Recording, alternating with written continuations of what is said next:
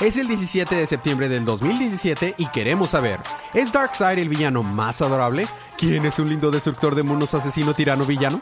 Si tratas de engañar a Dick Grayson, ¿Dick Grayson te engañó a ti? Todo esto y más a continuación. Es el episodio 17, temporada 2 de su podcast Día de Cómics.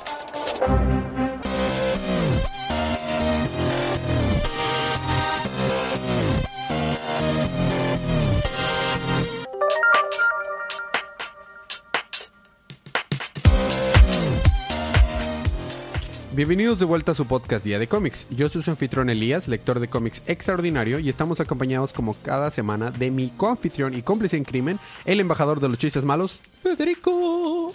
y estamos aquí para hablar acerca de los cómics de DC que salieron el pasado miércoles 13 de septiembre en la línea Rebirth, por lo que esta es su advertencia de spoilers. Habiendo dicho esto, vamos a empezar con los libros de esta semana.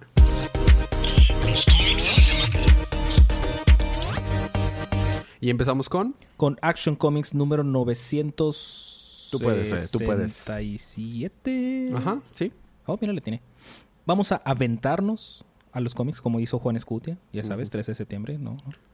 Ajá, sí, sí, está muy, muy acorde. Ahorita vive a México. Muy bien. Empezamos el libro donde están sucediendo varias historias en, a lo largo de- del mundo, de hecho. En el cual, por ejemplo, hay una fábrica que está despidiendo gente y pues se están quedando con los trabajadores que cobran menos, que trabajan más tiempo. Am, otra de una ciudad en África siendo atacada por guerrilleros y todo. Y entonces, pues la- al principio Superman dice, ah, que tranquilidad, todo está en paz, todo está en tranquilidad. Porque al principio el número lleva un cargamento de medicinas a este país en África donde están todos los guerrilleros. Y dice, ah, bueno, pues todo tranquilo, ¿no? Y luego de repente, ¡pum!, se disparan alarmas así al mismo tiempo en todo el- todas las partes del mundo. Entonces Superman está tratando de pues, salvar a todos al mismo tiempo. No lo está logrando. Uh. Este, va con los de la fábrica porque los trabajadores blancos están atacando a los hispanos, ya sabes, temáticas actuales. Y va con los guerrilleros de África, donde llega, donde fue literalmente dejar las medicinas ese, ese día más temprano y ya está todo desolado y, y arrumbado. Entonces va con los guerrilleros de que, que están haciendo, pero luego los del ejército los están atacando y des- desastran a todo. Todos se mueren. Excepto Superman, obviamente. Y este, y no estoy diciendo, pero ¿por qué están haciendo esto? Y sale el encapuchadito. Ok. Sale Oz diciendo, sí, todo esto fue parte de mi plan, porque yo solamente les di la opción, ellos podían escoger la opción bondadosa y buena, o podían escoger la opción donde morían todos. Ok, y escogieron donde morían todos. Obviamente, pues están muertos, ¿no? Entonces, dice, "Mm, vamos a hablar en un lugar más tranquilo, y le hace, "Pup", porque si le hace, ese es el efecto de sonido, "Pup, pup", Ok. y aparece en la fortaleza de la soledad. Wow. Ajá. Y es de que, pero, ¿cómo estamos aquí? O sea, dice, ah, sí, es que yo llevo este, mucho tiempo este, investigando, viendo todos de, de ustedes, de tu, de tu esposa, de tu hijo. Y esto no es lo que yo quería para ustedes. Yo, esto no es lo que yo quería para ti, Kalel. What? Y se quita la, la capucha. Es Mr. Mrs. Spitalik. No, ¿Quién es? Jorel. What? ¿Su papá? Exacto, dice, está todo quemado de la mitad de la cara y dice, yo sobreviví, Cal. ¿Y por qué tiene superpoderes si es un kryptoniano igual que Superman?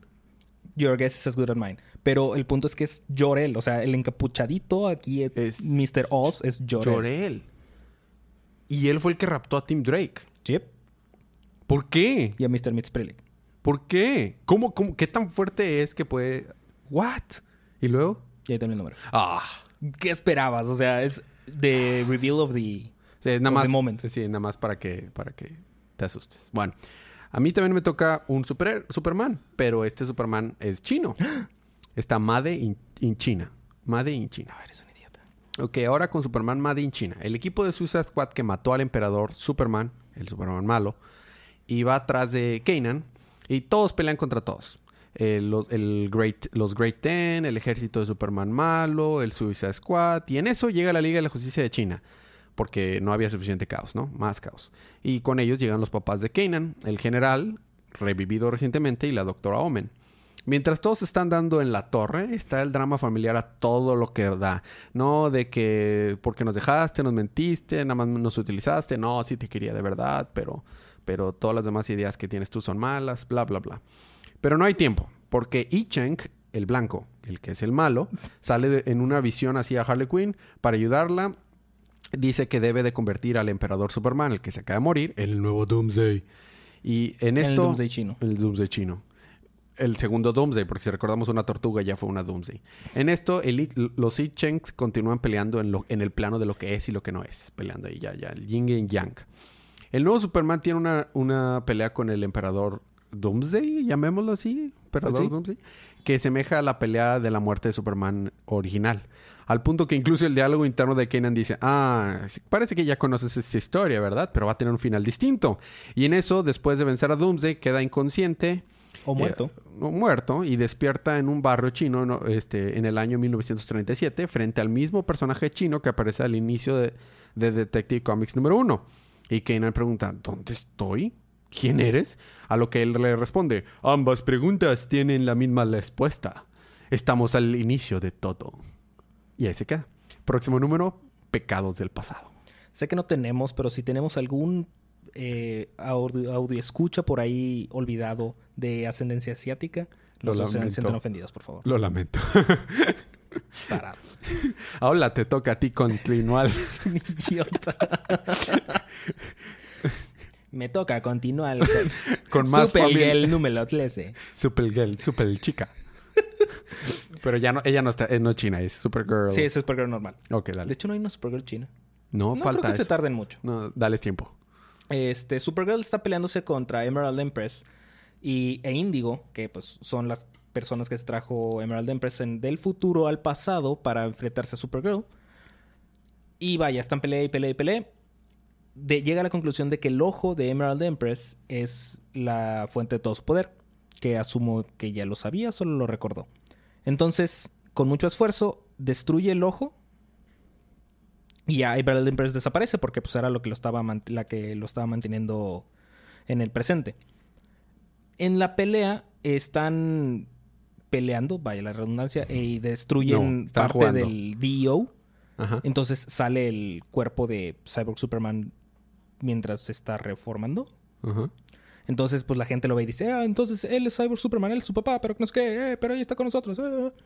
Entonces todos están volviendo en contra de Supergirl. Este. Ya que desaparece Emerald Empress, Indigo toma la mm, ventaja y dice, sí, es que ella está contra ustedes y no sé qué. Y entonces la está venciendo. Y luego sale una mano por atrás que la atraviesa y la destruye. Y era Cyborg Superman. Porque ya estaba despierto de que porque le dice Índigo, sé que no me vas a atacar porque tienes miedo de que los vaya a lastimar. Y dice Cyborg Superman, pero yo no. Entonces, pues la gente más se enoja con Supergirl, ah, pero, pero es que ella no estaba defendiendo y tu papá lo destruyó, pero tú estás con tu papá, entonces estás contra nosotros. Y vaya, todos están enojados con ella. Inclusive Kat ah, Grant está enojada con Supergirl porque le mintió, le guardó información, entonces está utilizando todos sus recursos como reportera para tratar de pues hacerla ver mal. Y donde trabaja Cara Danvers con Catco. pues en claro. Entonces, el número termina donde ya Thor vuelve a la normalidad, entre comillas, y Cara está trabajando para Catco le- tratando de limpiar su nombre como Supergirl, pero pues por mientras se está echando caca. Pide también el número. Ok.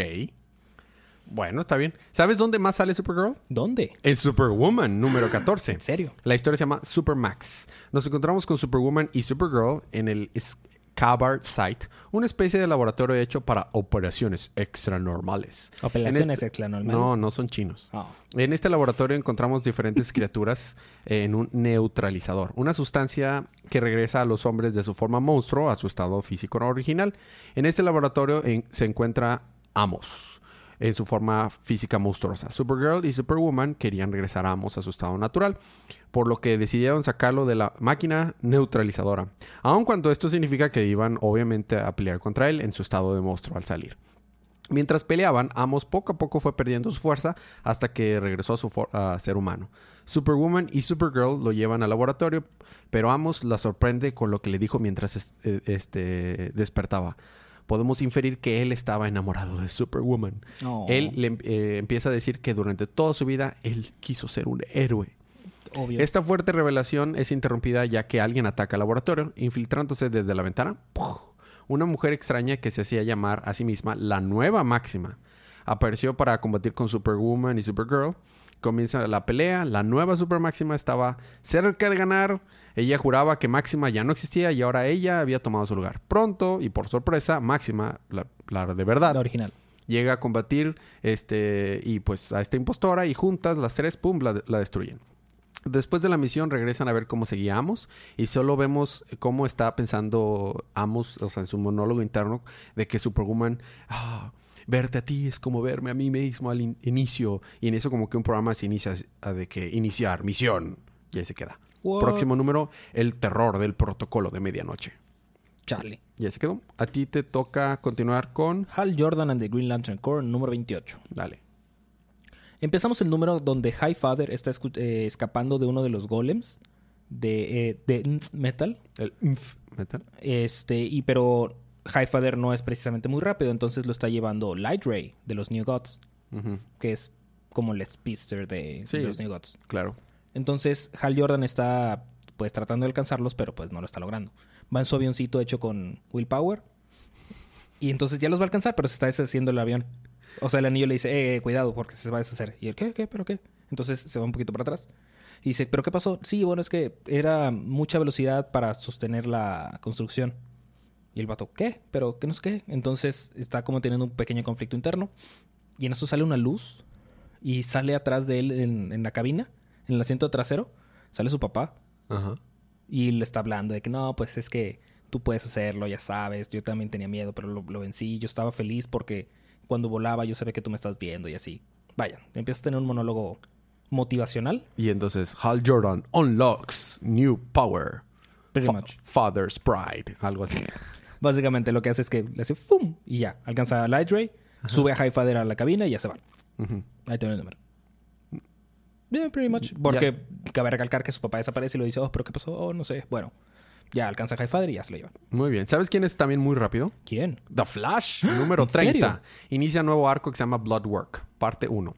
Este episodio comienza en un laboratorio misterioso y oscuro donde un hombre está manipulando muestras de sangre para obtener superpoderes. La historia da un giro totalmente. Ahora nos encontramos en las oficinas de un laboratorio de crimen, o sea, el CSI, eh, donde hubo un incendio. El cuarto eh, que se incendió tenía récords y archivos de diferentes crímenes, los cuales eran muy importantes porque por- ponían a Barry Allen como el culpable.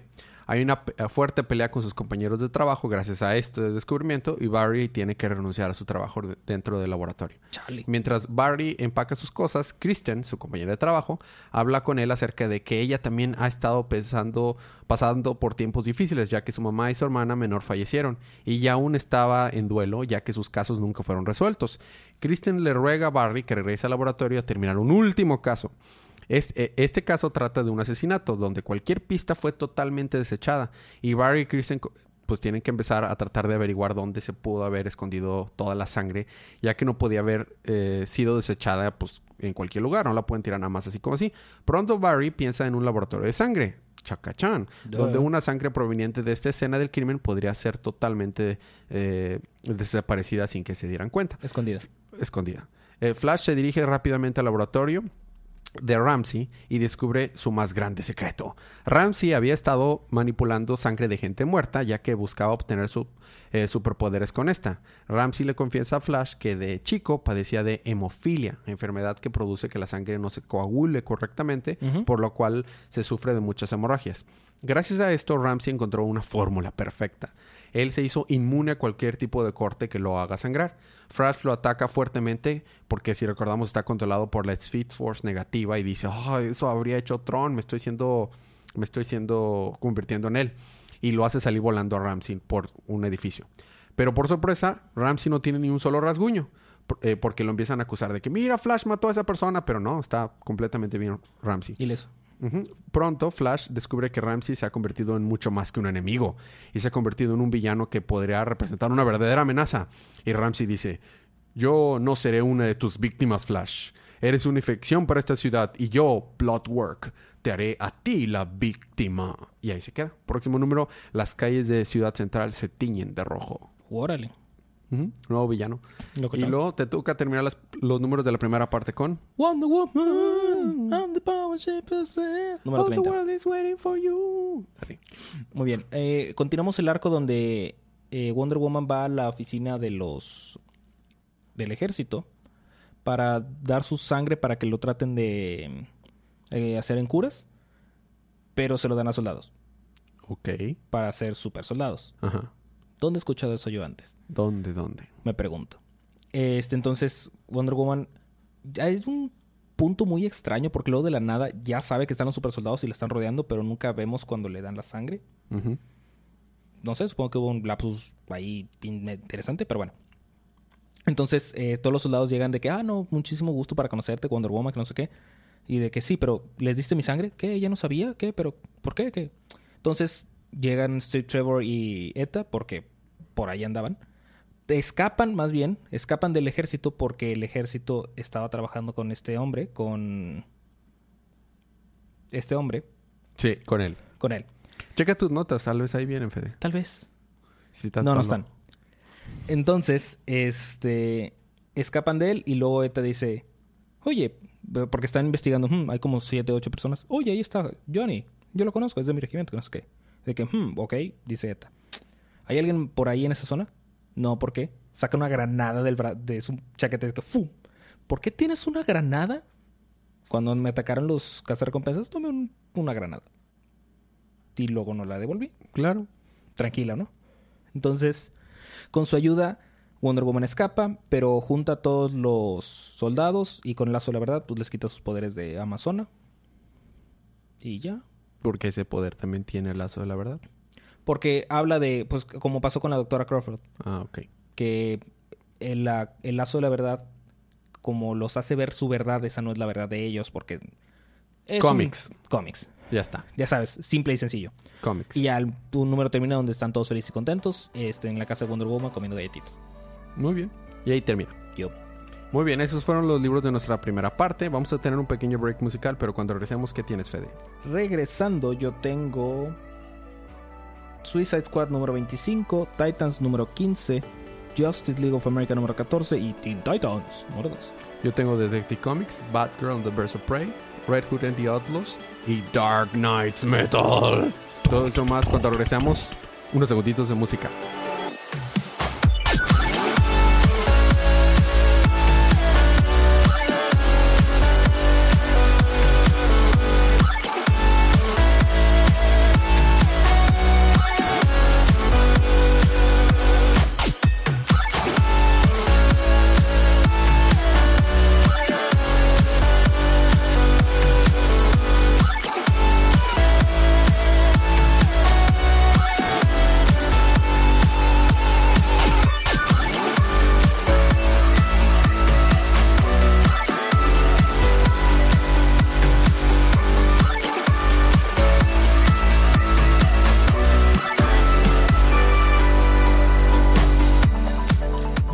Estamos de regreso con su podcast Día de Cómics. Ahora Yay. toca la Batiparte.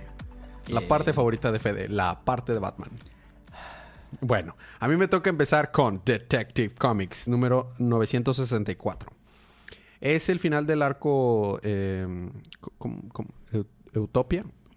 ¿Utopía o Utopía? Ut- o sea, la que es feliz. Utopía. Utopía. Nada más que esta, este, esta historia se llama Distopia. Sí, pues eso lo, com- lo he puesto una, una. Empezamos el día, empezamos la historia un día antes, mientras Basil visita Arkham Asylum eh, a- para visitar a Mod Face, l- su contraparte del grupo del sindicato de las víctimas. Tiene una plática en donde Basil llega a la realización de que aun si logra curarse de- del virus de ser Clayface, él seguirá siendo un monstruo porque todo lo que ha hecho, pues no lo cambia el hecho de perder esa- e- e- ese virus o esa desformación. Por lo que en el presente ya no puede seguir siendo Clayface y quiere eh, usar el brazalete de nuevo para regresar a su forma normal. Porque si recordamos la doctora está de que no, no te pongas el brazalete, tengo que analizarte y Clayface ya en, most- en modo monstruo. Bra, bra, bra, bra. En eso nos vamos abajo de la Monster Town, en donde vemos ah, que hasta Harper O ya estaba ahí en, en este nuevo, en nuestro nuevo, eh, este, como Headquarters. que headquarters o lugar que está preparando An- Anarchy. Y tiene un encuentro ella con Stephanie Brown y se abrazan y todo, y amigas forever. Mientras Anarchy intenta hacerle coco wash a Stephanie de que se una a su plan, en eso llega Batman y lo obliga a que explique sus verdaderas intenciones. Resulta que Anarchy usó los recursos del sindicato de las víctimas para construir este nuevo refugio.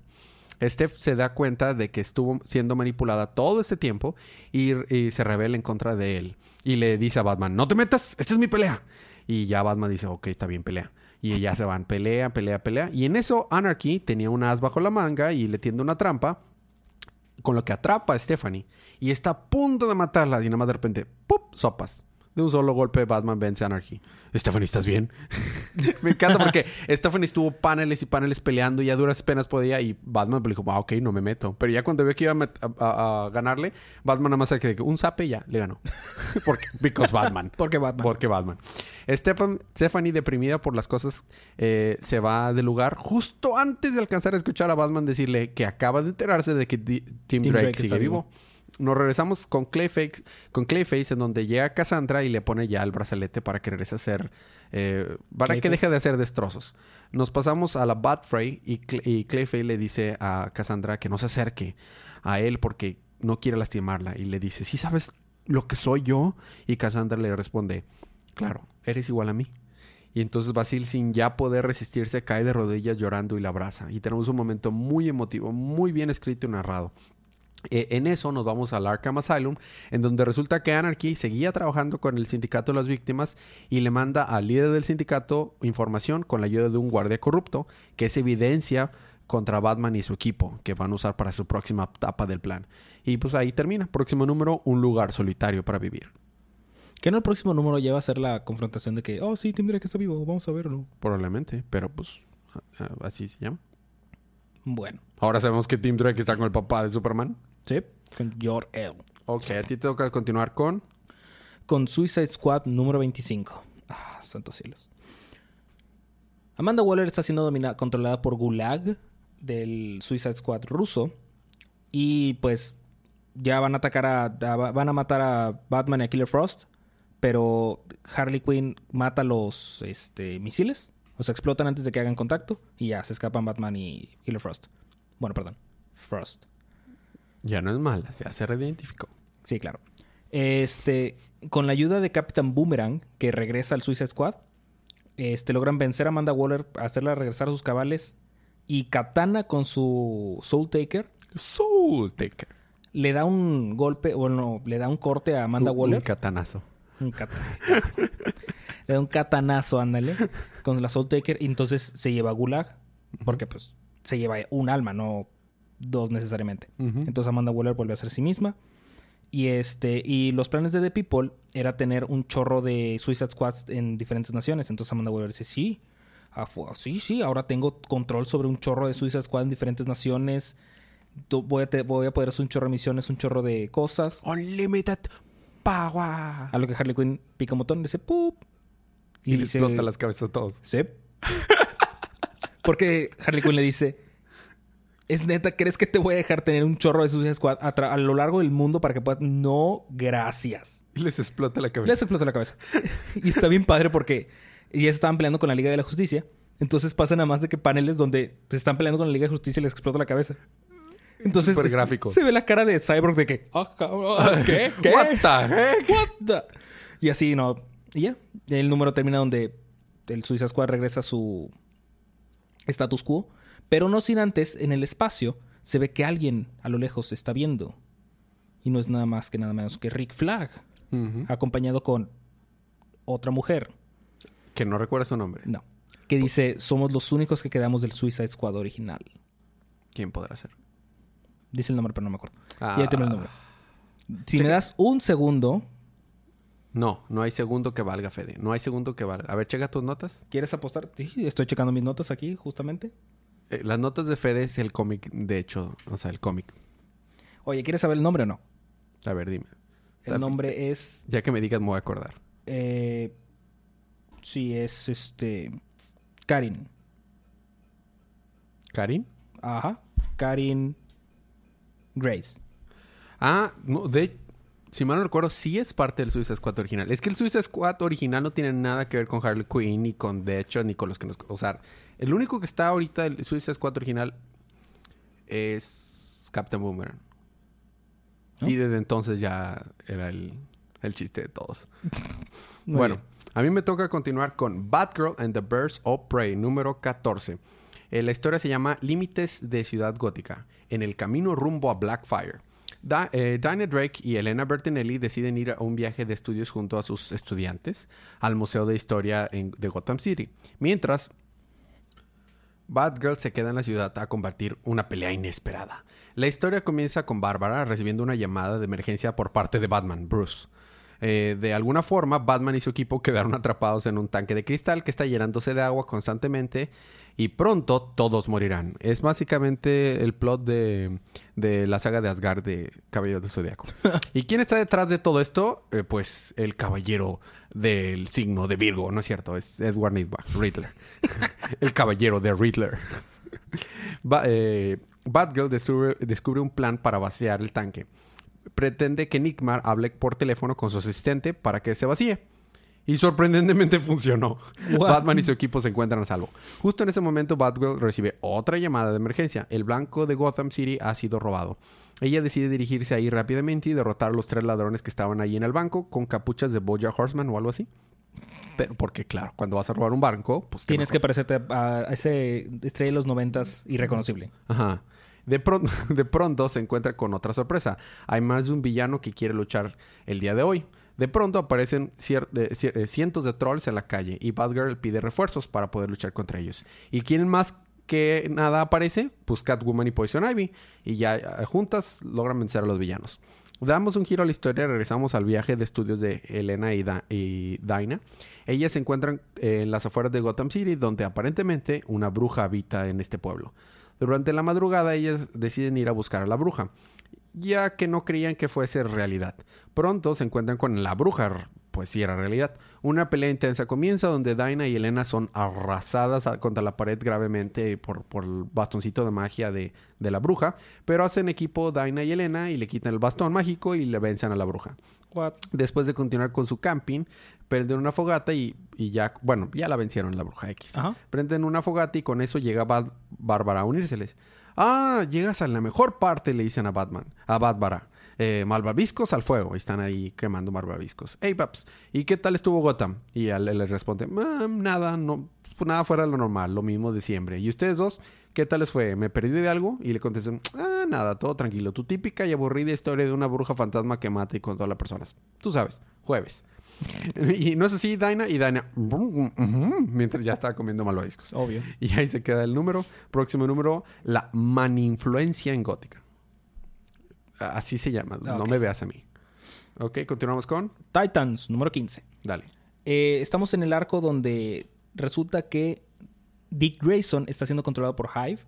Entonces, cuando estaba mandando el mensajito, sale a Roy Harper, no Harper Row, cabe recargar, Roy Harper, y este le dice: ¿Qué estás haciendo, Grayson? Entonces, de que le llama a todos los titanes en la torre, y lo dice: Hey, él es el espía, él está haciendo es el espía de Hive. Y dice Wally, vamos, yo sé que esto es, puede sonar mal, pero tiene una eh, explicación fácil y sencilla. ¿No es cierto, Nightwing? Sí, yo soy el espía de Hive. What? What? Resulta que Nightwing ya sabía que estaba siendo controlado a lo lejos por Hive, así que utilizó esa información para tratar de, de infiltrar a Hive. Y dice, sí, ese tiempo, ese pequeño lapso de 20 segundos en lo que se tardaban de darse cuenta, ya sé dónde está su base secreta, ya sé dónde están las, la- las memorias de, de Bumblebee, ya sé dónde está aquí, aquí, acá y acá y acá. Porque Nightwing. Porque Nightwing. Dice, sí, lo- lamento no haberles los dicho, supongo que es esa pequeña parte de Batman que está dentro de mí.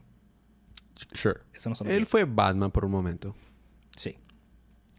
Entonces, también al, al mismo tiempo estamos viendo que Narc y Michael Duncan, Malcolm Duncan, están tratando de encontrar también a Hive y luego de repente, ¡puf! desaparecen. ¿Qué les pasó? No sé, sale una, un as como azulito y se los lleva así, ¡puf! Desaparecen. Pero, pero, pero tú, ¿qué? ¿Qué? ¡Puf! Y salen plumitas. ¿What? Exacto. Este total, van los titanes a la torre de donde está Hive porque reciben un llamado, un mensaje eh, secreto de Hive diciendo, ayúdanos, ayúdanos a ese equipo. Y se corta. ¿Qué? Entonces van para allá. A todo esto, este... Wally, Wally West, le estaba escribiendo una carta a Nightwing que nos va narrando a través, a conforme va avanzando, que está... A grandes rasgos, la carta dice, voy a dejar de ser Flash por mi condición en el corazón, pero si necesitan, si realmente ocupan, ah, pues voy a estar aquí para ustedes y ya sabes. ¿Y sabes qué significa eso? Que Wally West se va a morir. Nah. Cuando ponen una carta de que, oh, sí, es que esta es mi última misión. Bueno, y luego. Este. Total, llegan ahí. Están pelea y pelea y pelea. Por alguna razón, Narc y Malcolm Duncan están en contra de los Titans porque se llevaron a Bumblebee para tratar de salvarla. Comics. Y este. Narc, no, Malcolm Duncan le atraviesa a Nightwing con una espada. Entonces está muriendo. Así que Wally West va corriendo con él. Utiliza sus poderes para regresar en el tiempo la herida para que ya no esté lastimado. Pero eso hace que se muera. Ok. Todo el día. Wally West, no Duncan. No, no, Wally West. Ok. Y se, termina el número. Mm, nah, no va a estar muerto. Cuando estabas hablando de Duncan, no podía evitar pensar en The Duncan Egg Stories de George R. R. Martin, precuela de. Ya. Toma en cuenta que hay dos Wally Wests Ya sé, pero, pero este es el, el morenito, ¿no? y hay como tres Flash. ¿Es el morenito? No, es el güero. El güero. No, ese no se puede morir, dude. Se puede morir el... el- va a sonar gacho. El negro se puede morir. El, el pelirrojo no. ¿Qué es esto? ¿Película de terror? No, pero bueno. Está bien. A mí me toca continuar con la Batifamilia con Red Hood en The Outlaws número 14. Bizarro Renacido, parte 1 se llama la historia. Que por cierto, la portada variante está buenísima. Ah, eh, haz de cuenta, está Bizarro, súper inteligente, peinadito así con corte en medio de cabello y está construyéndole trajes y cascos eh, eh, aleatorios a Red Hood. Y uno de esos tiene un casco de detección de ki, tipo de Super Saiyajin, digo de Vegeta o algo así. Y también tiene una figura de Red Hood así arriba de una hoverboard, tipo de Back to the Future. Está la portada variante genial. Bueno, empezamos el, número. Artemis y Jason están luchando contra el crimen de una manera mucho más eficiente gracias a que Doctor Bizarro les construyó armas nuevas. Hasta un jetpack andan volando los dos de que, oh, esto de volar está bien chido. Y desarrolló un algoritmo para predecir crímenes así tipo al estilo Minority Report. En una vez vemos hasta Tom Cruise. Después de vencer los crímenes de la noche, regresan a la base y cuando regresan son raptados al estilo in- invasión alienígena, así flotan, así. "Ululululu, ululululu". Y está en ese Y- sonido. Y, ajá, y no es otro que Bizarro con una super fortaleza que construyó él solo mientras estaban ellos eh, haciendo su rondín. Incluso eh, construyó armas, vehículos y demás. Jason no puede estar más feliz. Nos enteramos que Bizarro se vuelve más inteligente cada minuto. Su, Órale. su IQ ya superó los 300 a este punto. También construyó una, parte, una puerta cuántica que puede llevarlos a cualquier lugar. Usándola se dan, eh, se dan un paseo por la baticueva, en donde Jason menciona, ¿sabes lo seguro que es este lugar? Ni siquiera Batman podría entrar aquí si olvidara sus llaves. Luego de ahí se van a la fortaleza de la ciudad, porque obvio, en donde Bizarro llega y sin nada hackea la, la, la computadora kryptoniana, así checa el Facebook de Superman y todo. Le pone estatus que dice soy gay. Jejeje. Ese, soy kryptoniano. Ja, ja, ja. Ya de regreso a su base, eh, con la ayuda del algoritmo detectan eh, un nuevo crimen. Victor Sass se escapó y rápidamente lo detienen antes de que cometa crímenes y también detienen al guardia que lo ayudó a escaparse. Después de una misión eh, cumplida, Jason le dice, y ya re- de regreso a la base, Jason le dice que cree que al fin podrán hacer una diferencia en Gótica gracias a que Bizarro, pues, o sea, ya pues está de su lado y realmente está haciendo un gran trabajo y ya se van a la cama Y todos. está bien pasado. la- ¿Se Sí, van qué? ¿A dónde juntos? No, cada quien se va a su cama. O sea, Ah. pero de hecho Bizarro se queda solito. O sea, Artemis se va a su cuarto, Jason se va a su cuarto y Bizarro se queda ahí solito. Una, una vez solo, Bizarro se sienta en su computadora y tiene una conversación consigo mismo. En su reflejo está, en el reflejo vemos al Bizarro normal y que está dentro de él y tiene una plática donde dice, sí sabes que esto no es para siempre, ¿verdad? Y le contesta, sí, lo sé. Lo dice triste y ahí se termina el número. Próximo número, el inicio del inicio o el inicio del fin. Chale. Eh, la verdad, estuvo, estuvo bastante bueno el número. Pero bueno, te toca a ti continuar con la Batifamilia con Con... eh, Justice League of America número con 14. Justice League of America número 14. Yuppie. Básicamente se están peleando todavía, todavía en el microverso. eh, Choi, Ryan Choi, Supongo. sí, Ryan Choi, eh, se hace eh, Atom, se hace todavía más pequeño para hablar con el planeta, que es una entidad. Habla con él, le dice, oye, pero es que tienes que detener los, las tormentas cuánticas. Ah, pero es que yo no tengo ese poder. So, suerte con eso. Entonces le dice, ah, pero yo no lo puedo detener, pero te puedo mandar a donde está, eh, donde está el núcleo de todo esto, que es donde está pasando todo, la razón por la cual está pasando todo esto, que es donde está el doctor Palmer. ¿Qué? No, sí, vamos para allá. Total, van para allá. Estoy resumiendo bastante, la verdad. Este, van para allá. Lobo no tiene un brazo. Porque en una tormenta cuántica se lo arrancó. Y como la tormenta cuántica afectó su composición, pues no se está regenerando. Entonces lleva, va a todas partes cargando su brazo. ya sabes, lobo. Este. Total, Killer